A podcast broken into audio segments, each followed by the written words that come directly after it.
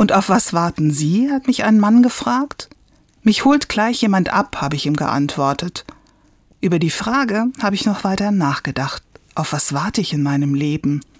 Menschen in meinem Umfeld sagen, ich warte auf den nächsten Urlaub oder auch auf Weihnachten. Manche sagen, dass ich endlich gesund werde oder dass endlich Frieden herrscht in meinem Heimatland. Die ersehnten oder erwarteten Ereignisse lassen sich gar nicht immer terminieren. Klar, wann Weihnachten ist, weiß ich, aber beim Warten auf Heilung ist der Zeitpunkt schon ungewiss. In der Bibel wird erzählt, dass Jesus in einer Rede die Ankunft des Reiches Gottes mit einem Dieb vergleicht, der in der Nacht einbricht. Wenn der Hausherr wüsste, wann der Dieb kommt, würde er wachen und gar nicht erst einbrechen lassen. Aber weil er es eben nicht weiß, kommt der Dieb plötzlich und unerwartet.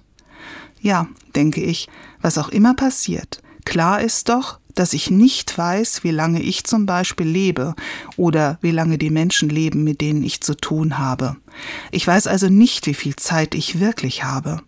Ich kann mein Leben nicht auf Pause stellen, sondern ich soll jeden Moment leben und nutzen.